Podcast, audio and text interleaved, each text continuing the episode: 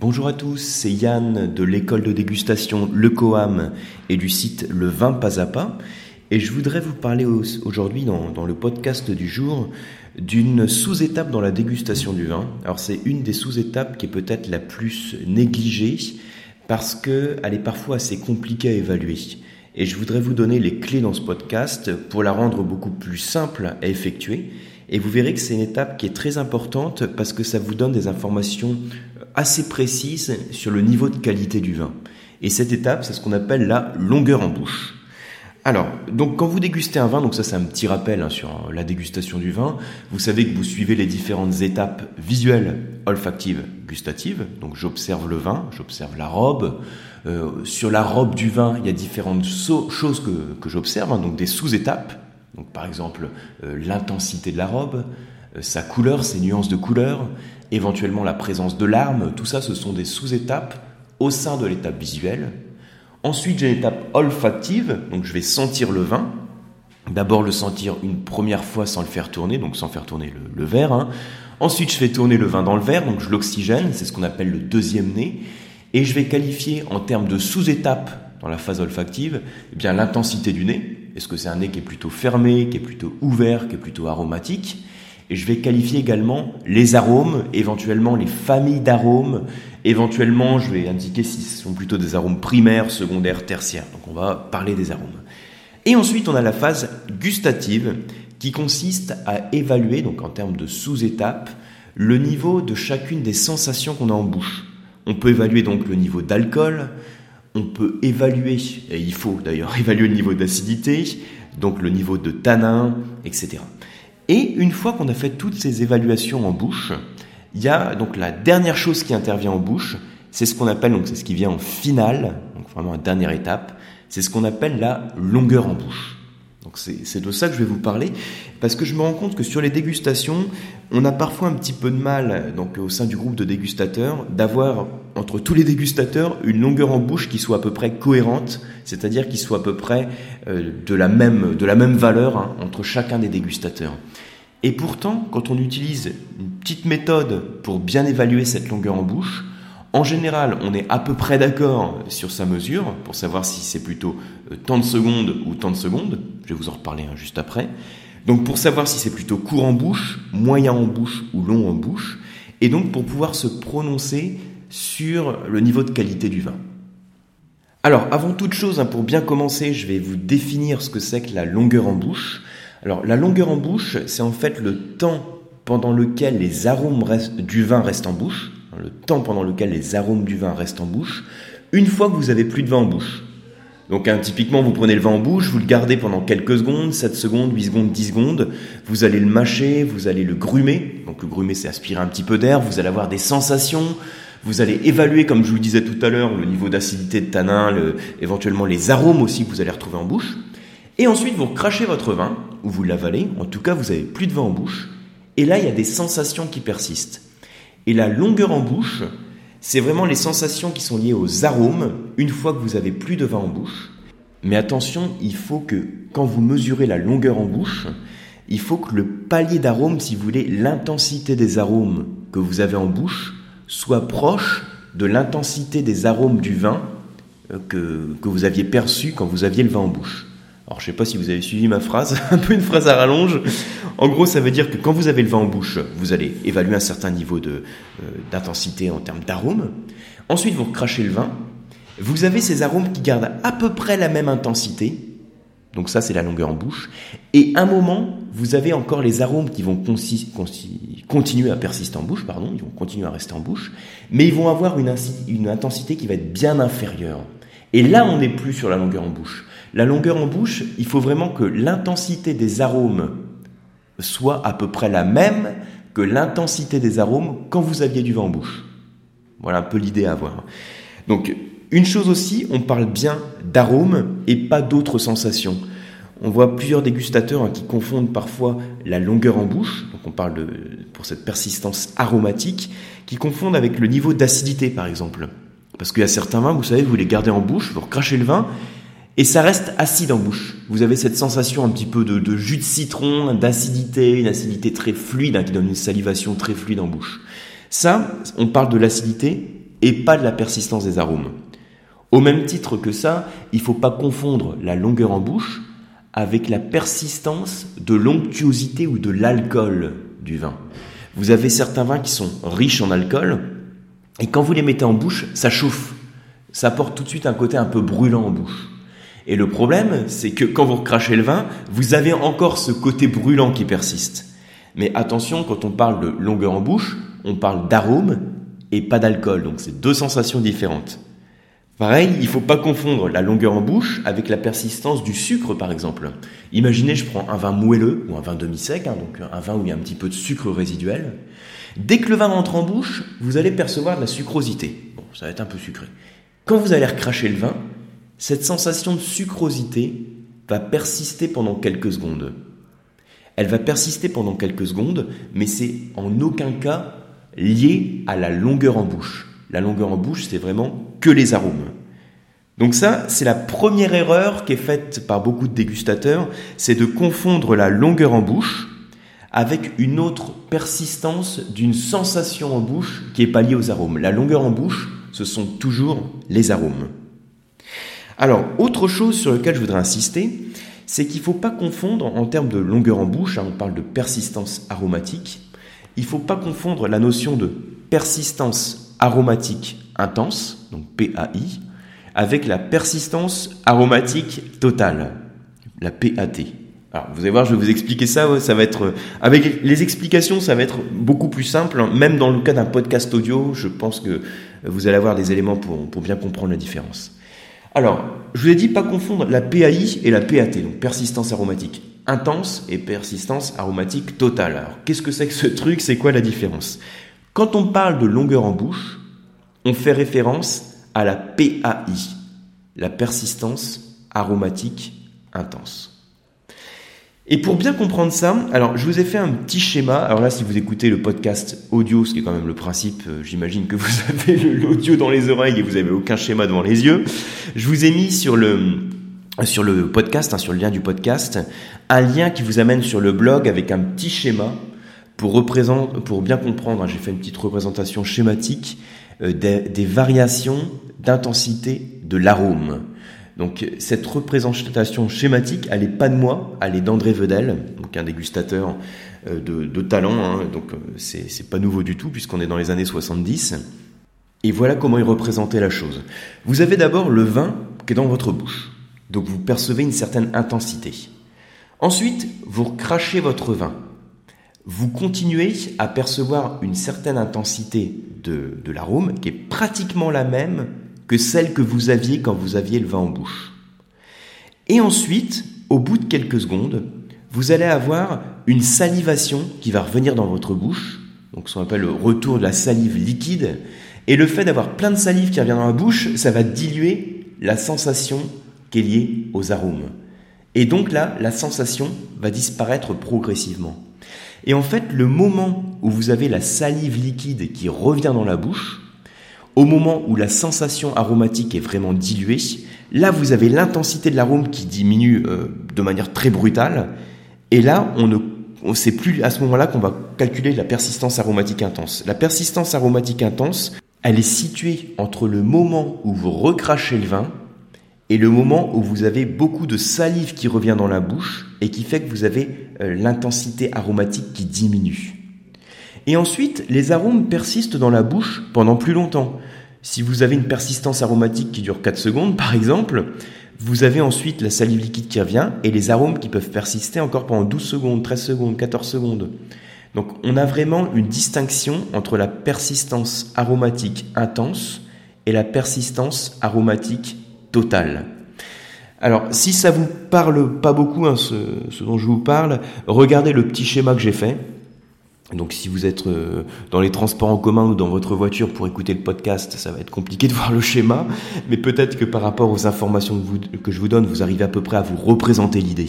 En tout cas, c'est vraiment faire la distinction entre la persistance aromatique intense, qui correspond à la longueur en bouche, et la persistance aromatique totale, qui est toujours beaucoup plus longue que la persistance aromatique intense. Donc ça, c'est les deux principales erreurs que l'on fait quand on mesure la longueur en bouche. La première erreur, c'est le fait de ne pas s'attacher aux sensations aromatiques, mais de voir la persistance des sensations gustatives, donc l'acidité, l'alcool, le sucre par exemple. Et la deuxième erreur, c'est de calculer, quand on mesure la longueur en bouche, de calculer la persistance aromatique totale et non la persistance aromatique intense. Et là, à ce stade, vous devez vous dire, bon, bah, c'est bien sympa comme idée théorique, mais alors en pratique, ça me dit pas du tout comment faut faire. Alors je vais vous donner un petit truc pour bien la mesurer, cette persistance aromatique intense. Donc c'est une méthode que j'avais vue chez Buffin et qui permet d'avoir, c'est vrai, entre les dégustateurs, une mesure de la persistance aromatique intense qui soit très stable et très proche d'un dégustateur à l'autre. Alors comment ça se passe? Vous avez donc votre vin en bouche, donc vous le mâchez, comme je disais tout à l'heure. Vous le mâchez, c'est-à-dire que vous le faites passer sur toute la surface de la langue. Vous le grumez, donc vous aspirez un petit peu d'air. Et là, au bout de quelques secondes, vous recrachez votre vin. Et au moment où vous avez recraché votre vin, vous allez constituer à, vous allez constituer, vous allez continuer à mâcher, même si vous n'avez pas euh, plus de vin en bouche. Hein. Donc en fait, vous allez faire une mastication lente à raison d'une mastication par seconde, d'une mâche par seconde. Donc là, hein, comme on est sur un podcast audio, vous voyez pas la tête que je fais, là je suis en train de mâcher. Donc euh, une mastication par seconde, en laissant un petit peu la bouche entr'ouverte. Et en faisant cette mastication lente, hein, environ une par seconde, vous allez pouvoir compter facilement le nombre de secondes pendant lequel les arômes restent en bouche et au bout d'un moment, vous allez avoir beaucoup de salive qui va revenir, une salive liquide, qui va complètement diluer les arômes, en tout cas diluer en grande partie les arômes. Et à partir de ce moment-là, vous regardez combien de secondes vous avez compté. Donc si je recrache le vin, je continue à mâcher, donc je fais... Donc là, je, fais le, fais de manière bruyante pour que vous entendiez, hein, sinon on fait ça de, manière quand même un peu, un peu, plus discrète. Donc vous comptez les secondes, vous dites par exemple au bout de 5 secondes, ah ça y est, j'ai de la salive qui revient, je sens que j'ai les arômes qui sont rincés en bouche, et bien là, j'ai mesuré ma persistance aromatique intense ou longueur en bouche.